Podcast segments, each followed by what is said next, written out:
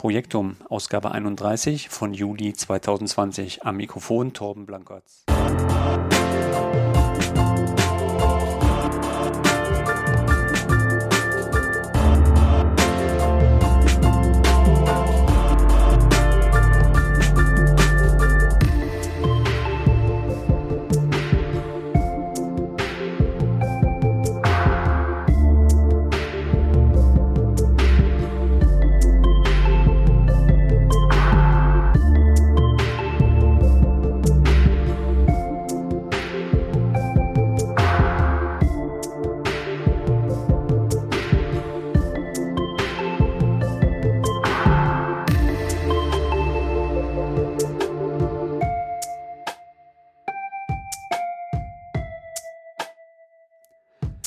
Hallo, liebe Freunde von A bis Z, von Norden bis Süden von Osten bis Westen. Hier bin ich wieder, euer lieber, guter, alter Blenky.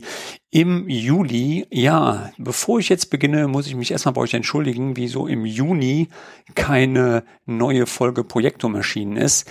Ganz einfach, ich hatte ein kleines Malheur bei mir. Mir ist meine Festplatte, wo ich meine YouTube-Videos drauf schneide, leider an einem Freitagabend um die Ohren geflogen und ich hatte schon den Publishing-Termin für dieses YouTube-Video Project for the Home ähm, ja schon geplant gehabt.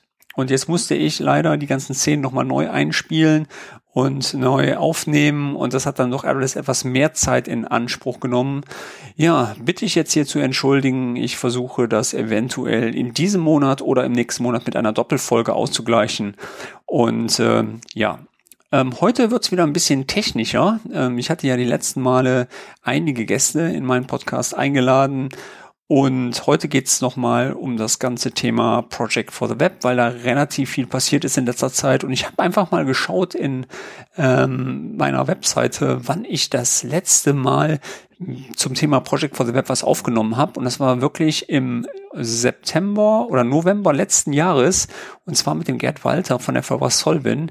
Da haben wir drüber gesprochen. Und seitdem ist schon wieder relativ viel passiert, was einige User vielleicht gar nicht so auf dem Schirm gehabt haben. Und ähm, ja, blicken wir einfach mal rein, äh, was alles so Neues gibt zu Project for the Web. Erst einmal ähm, gab es die Neuigkeit, dass Microsoft hingegangen ist und die Möglichkeit geschaffen hat, Manual Task zu ähm, erstellen. Was bedeutet das? Wenn ich einen Task jetzt anlege, ist er genauso wie im Project Client als manuell geplant erstmal hinterlegt. Das heißt, er wird nicht mehr standardmäßig mit einem Aufwand hinterlegt. Ähm, ja, dann gab es als neues Feature die Option, dass ich einen Plan kopieren kann, was relativ interessant ist. Ich habe hierzu auch schon so einige Blogartikel bei mir geschrieben, weil ihr jetzt die Möglichkeit habt, zu Project Web auch im Unternehmen Templates zu generieren, die ihr dann quasi dementsprechend euren Interessenparteien im Unternehmen zur Verfügung stellen könnt. Interessenparteien, was meine ich damit? Nun, ihr kennt das selber, wenn ihr Project Server verwendet, habt ihr wahrscheinlich verschiedene Abteilungen mit unterschiedlichen Templates oder die unterschiedliche Templates benötigen. Und hier könnt ihr auch über ein Gruppenkonzept arbeiten und könnt auch dementsprechend den Gruppen innerhalb des Unternehmens dementsprechend das jeweilige Template zur Verfügung stellen. Also super interessant. Checkt hierzu gerne mal meinen Blog und äh, ich werde eventuell bei gegebenen Anlass hierzu auf meinem YouTube-Channel auch nochmal ein Video generieren.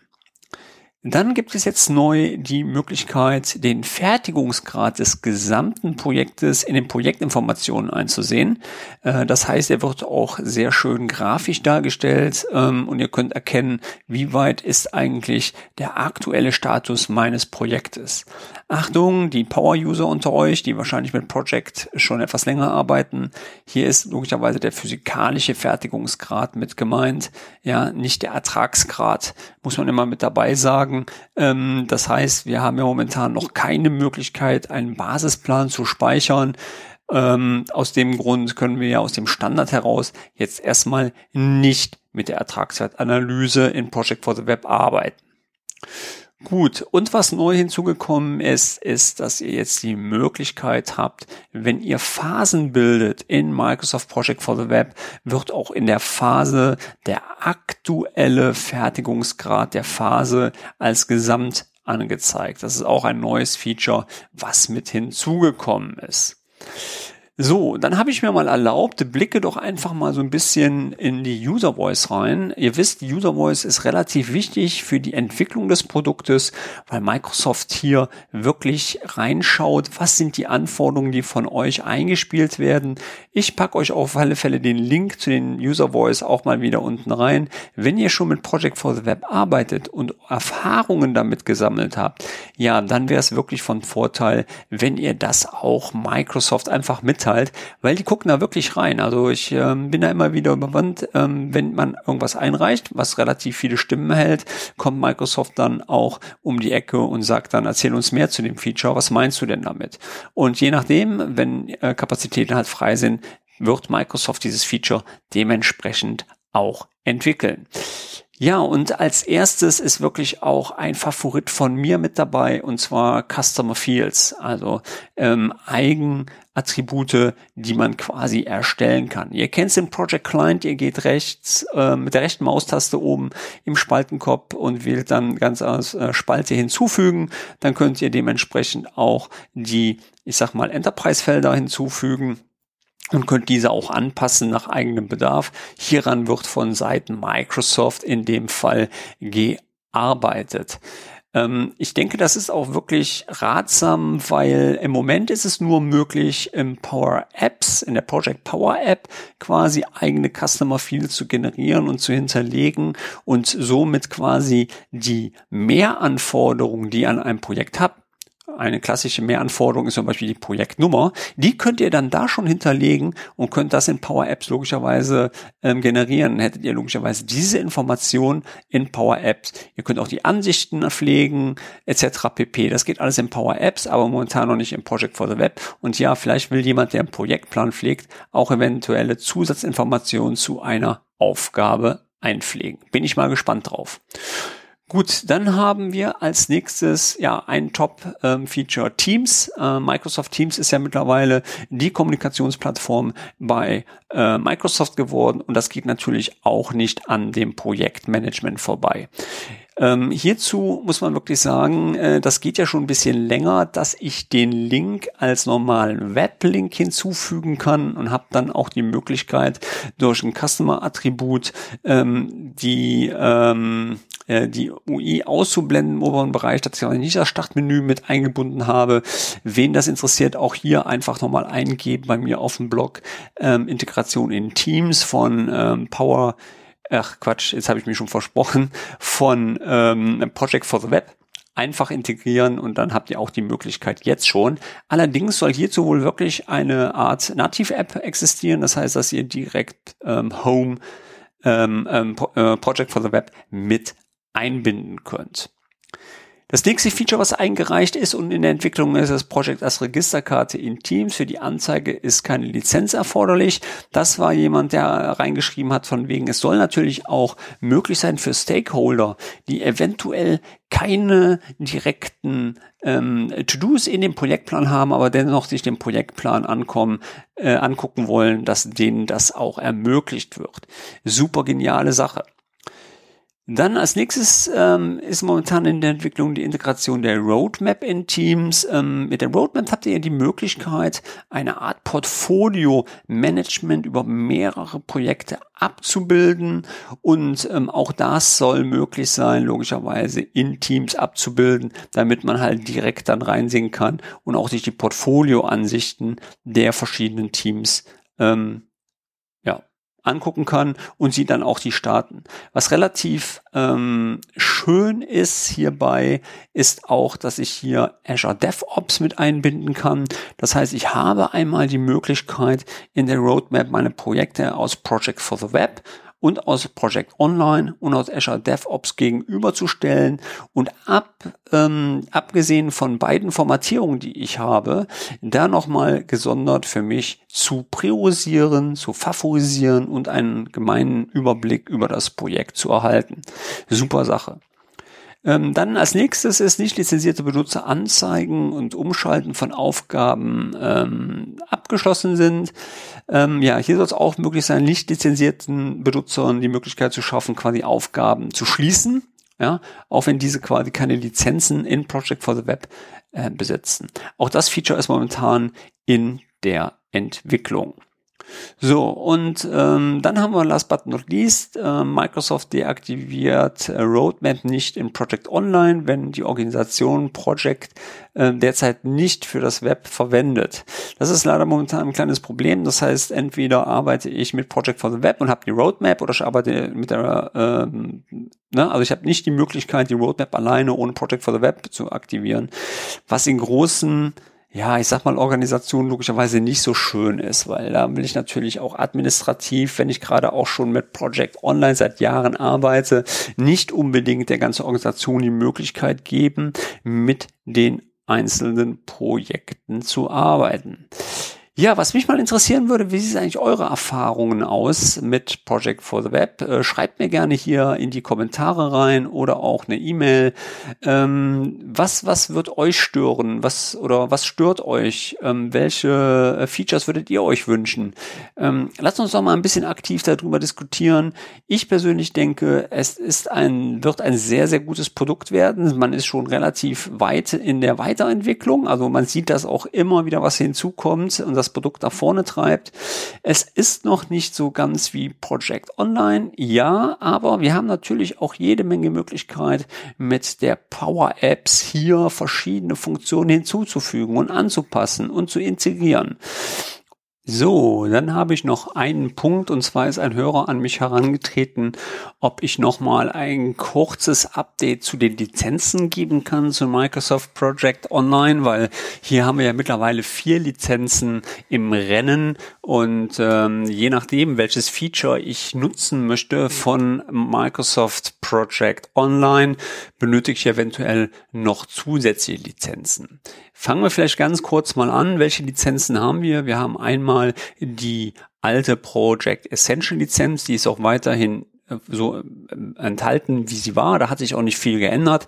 Die Project Essential Lizenz dient dazu, wenn ich Teammitglieder habe, die in Achtung Project Online in der alten Welt arbeiten ja, hier weiterhin auf seine Aufgaben zuzugreifen, die auf eine Punkteliste zu bearbeiten, im Risikomanagement mit abzubearbeiten, eventuell Rückmeldungen der Zeiten ähm, zu, durchzuführen und logischerweise in der Zusammenarbeit allgemein mit in dem Projekt eingebunden werden.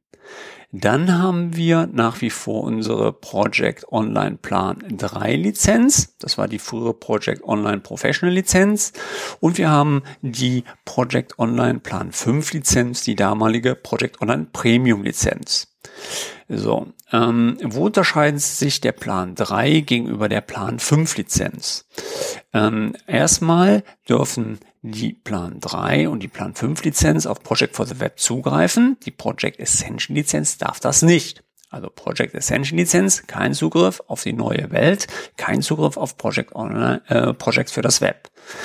Innerhalb von Plan 3 und Plan 5 ist auch der Zugriff auf die Project Home Seite und der Zugriff auf die Project Roadmap Seite. Beide Lizenzen haben auch hier Lese- und Schreibeberechtigung in der jeweiligen, in dem jeweiligen Feature. Beide Versionen enthalten auch den Project Client als vollwertige Version, die ich als Click-to-Run auf meinen Rechnern installieren kann.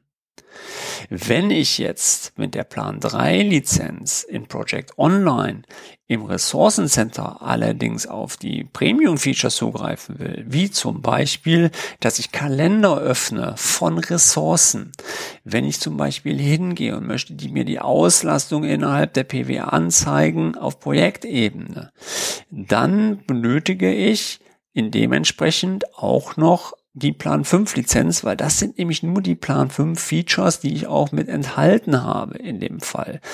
Ähm, da gehören auch noch hinzu, wenn ich zum Beispiel ähm, das Layout anpassen möchte, wenn ich zum Beispiel auf die Benutzerverwaltung zugreifen möchte, wenn ich auf die Ressourcenkapazitätsplanung, das hatte ich schon, und ähm, auf die Analyse und Priorisierung, ähm, wenn ich auf das Enterprise-Feature auch ähm, zugreifen möchte, das Portfolio-Management, also der alte Portfolio-Server, viele Hörer werden ihn vielleicht noch kennen aus der 2007-Version. All das sind die Lizenzen, die ich quasi, wofür ich die Plan 5 Lizenz brauche. Und dann haben wir noch, das ist das neue Feature, die Project Online Plan 1 Lizenz. Die ist wiederum dafür gedacht, dass ich nur Project for the Web nutze. Achtung, und die Project Roadmap darf ich nur mit Read-Only-Berechtigung nutzen. Das heißt, wenn ich dazu geteilt bin, darf ich nur lesen, darf aber keine eigene Roadmap erstellen oder eigene ähm, Task innerhalb der Roadmap mit anlegen. So, jetzt merkt man ja, das Ganze, naja, kann ich mir gut merken, alles ist gut. Naja, Microsoft hat sich da noch ein paar schickere Sachen überlegt für uns, damit das noch ein bisschen komplexer wird. Das heißt, im Project Plan 1 habe ich ja die Möglichkeit, auch das Project App, ähm, habe ich nicht die Möglichkeit, das Project App zu nutzen in Power Apps, weil ich mit Plan 3 und Plan 5 nutzen kann. So, ähm, wenn ich jetzt hingehe und möchte Automatisierungen machen, möchte ein eigenes App generieren, dann benötige ich die Common Data Services von Power Apps. Und hier kommt schon der erste Unterschied. Das bedeutet, ich benötige eine zusätzliche Power App Lizenz, weil diese nicht in den normalen Lizenzpool von der E3 und E5 Lizenz oder M3, M5, was ihr da in eurem Unternehmen habt, mit integriert sind. Damit dürft ihr in Power Apps nur die Features nutzen, die mit den Produkten angeboten werden. Common Data Service ist ein Enterprise Feature, bedeutet, ihr braucht hierfür eine besondere Lizenz. Also entweder die Power App Plan 1 Lizenz oder die Plan 2 Lizenz. Wenn ihr jetzt Automatisierungen über Automate machen wollt, dann benötigt ihr auch mal die Pro-Benutzerplan-Lizenz eventuell. Also da muss man immer gucken, was ihr da benötigt, ja, die ihr auch nochmal zusätzlich benötigt, um darauf zuzugreifen. So, und letztendlich, wenn ihr im Power BI arbeitet und wollt Projekt Reports generieren und wollt die scheren, das ist halt ganz wichtig, also verteilen in euren Projektteam, dann benötigt ihr nochmal eine Power BI pro Lizenz, die ihr dafür anwenden könnt. Jetzt werden wahrscheinlich einige Hörer sagen, so Mann, oh Mann, wie kriegt man das denn auf die Kette, wer eigentlich welche Lizenz braucht? Also grundsätzlich sollte man sich überlegen, wer benötigt eigentlich welches Feature in meiner Projektumgebung, die ich eigentlich setze. Das mache ich grundsätzlich in der Beratung über ein sogenanntes Profiling, dass man sich dann hinsetzt und überlegt, okay, welche Features werden von wem wie benutzt und daraus kann man sehr schön ähm, ein Lizenzpaket schnüren, was quasi dann auch passend für die einzelne Rolle innerhalb der Projektlandschaft oder Umgebung für den jeweiligen äh, User passt. Denn wenn es jetzt äh, hingeht und ihr wollt zum Beispiel äh, noch Planner benutzen, okay, dann braucht ihr logischerweise noch eine Office 365 Lizenz oder eine Microsoft 365 Lizenz, die sind jetzt mittlerweile umbenannt worden, ähm, auch um die Integration mit Teams zu haben und hier auch nochmal die ähm, Lizenz von Azure DevOps Boards, also wenn ihr im agilen Bereich nachher noch ähm, Integration haben wünscht in die Roadmap rein, ja, dann benötigt ihr logischerweise hier dann auch nochmal ähm, die entsprechenden Lizenzen in Azure DevOps Board. Hinzu kommt noch, was viele auch vergessen. Es gibt natürlich auch so die Möglichkeiten, wenn ich User synchronisiere aus dem lokalen Active Directory in die Cloud rein, automatische Lizenzzuweisung, dann benötigt man dann logischerweise eventuell auch noch eine andere Lizenz. Also das Ganze wird relativ ähm, komplex, je mehr man dann die ganze Sache nach vorne treibt. Und ähm, wie gesagt, ähm, wir bieten das an ähm, wenn ihr da Interesse dran haben solltet, ein Profiling mal hinzugehen und zu überlegen, welche brauchen wir überhaupt, welche Lizenzen, dann gebt mir einfach mal einen Trigger, phont mich an und ich helfe euch da gerne weiter. Ja, ich würde sagen, ähm, das soll es jetzt von jetzt auch gewesen sein. Der Podcast hat auch schon wieder seine gängigen 20 Minuten, was mir sehr schön passt. Wie gesagt, in der nächsten Folge habe ich mir wahrscheinlich eine Doppelfolge überlebt und dann geht es um das ganze Thema Leistungsbeschreibung und ja, die rechtlichen Hintergründe, warum man einen Projektmanagementprozess auch bei kleinen und mittelständigen Projektumgebungen ähm, einsetzen sollte und welche Forderungen da eventuell mit in Frage stellt. Abonniert gerne meinen Kanal, lasst gerne hier auch ein Like. Ich würde mich möglicherweise super gerne ähm, über ein Like bei iTunes freuen, weil ähm, ja, ich würde sagen, ich bin raus und wir hören uns wieder. Bis dahin, euer Blanky.